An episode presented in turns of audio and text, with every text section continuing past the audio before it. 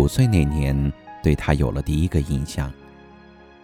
其实我爸说，我俩在我三个月的时候就在一块玩了。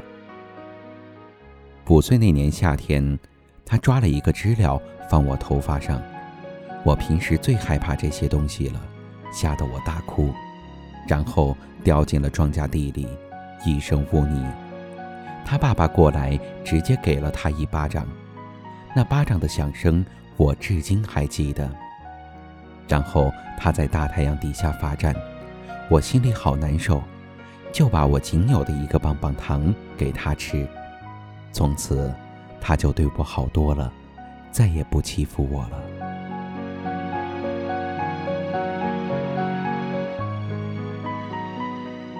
七岁那年，因为我身体不好，和小伙伴一块玩的时候，总是最慢的那一个。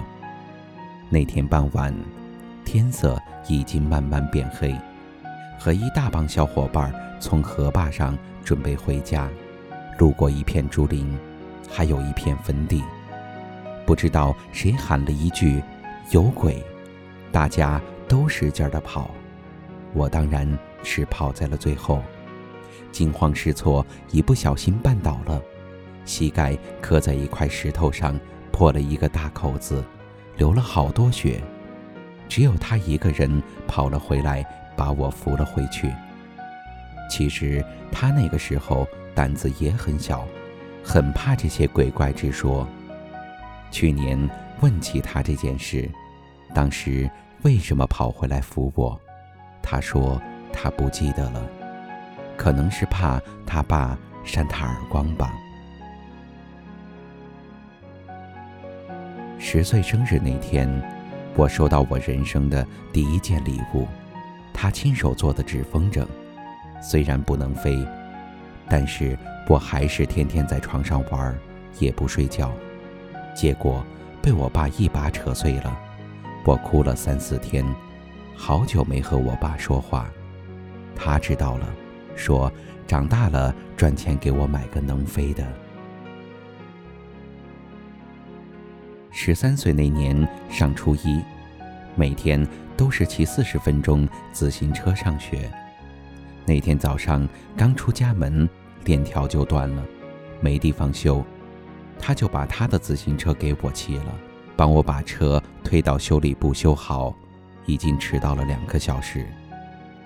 早操结束后，同学们都在看他脸红彤彤的读保证书，说保证再也不迟到了。全校所有的人都在哈哈大笑，只有我在使劲的哭。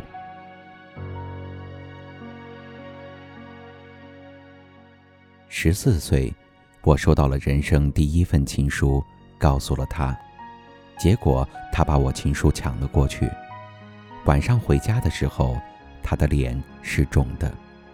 第二天，我发现送情书的同学脸也是肿的。我当时心里特别害怕。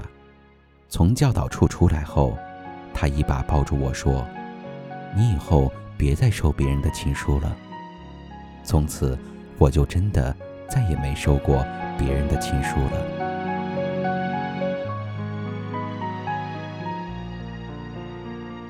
十六岁的时候，准备中考了，他的成绩比我差得多。我问他，想跟我在一个学校吗？他说想。我说，那你得快努力，不然进不了一中的。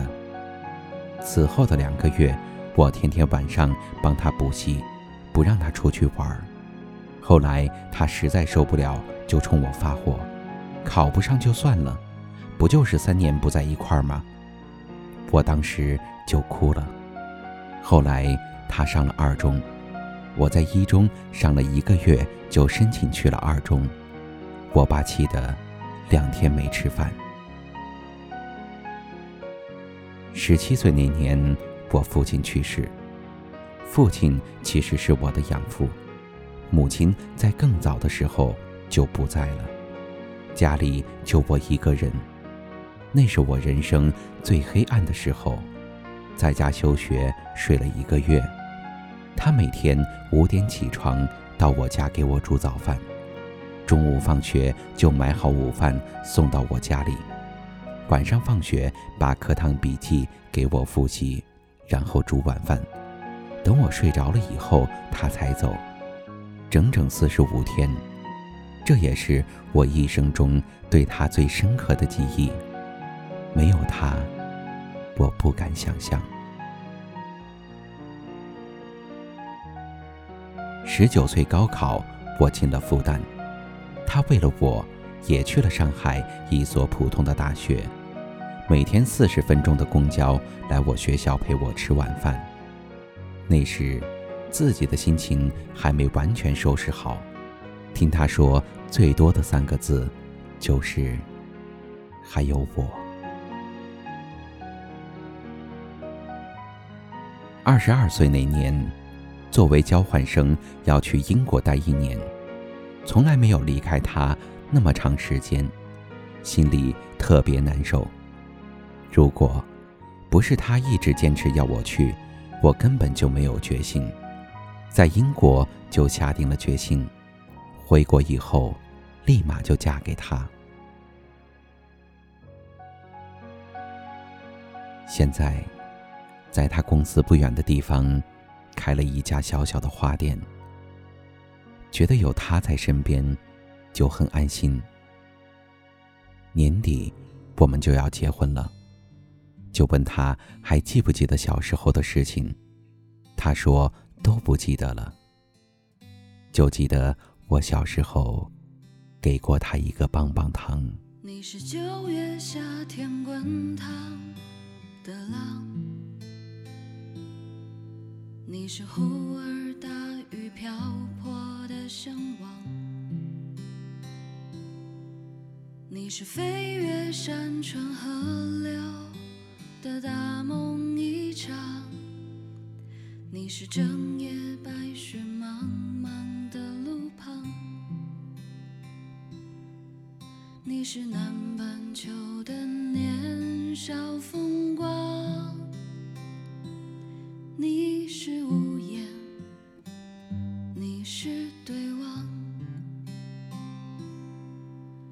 是隔着落地窗的翅膀，你是小城艳阳高照的清香，你是无力抗拒不停追逐的磁场。你是傍晚落日余晖的方向，你是我不能拥抱的短暂理想，你是旅途，你是故乡。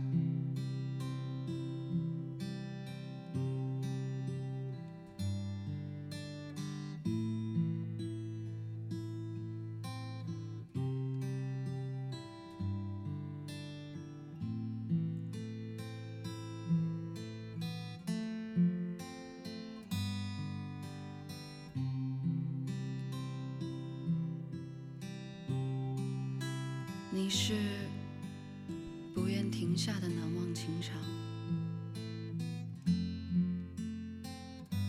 你是逃离废墟的路途茫茫，你是忽明忽暗，在我的不悔时光，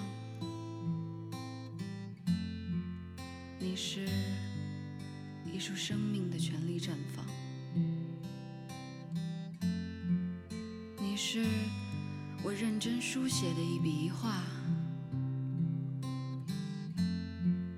你也是那几缕发丝的错误生长。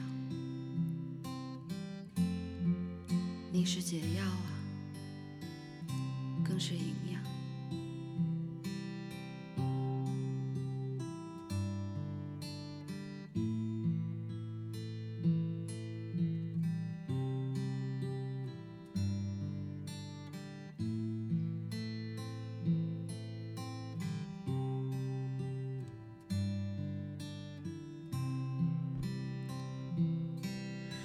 你是四海为家的回头牵肠，你是我独享的遗憾和渴望，你是我不愿醒来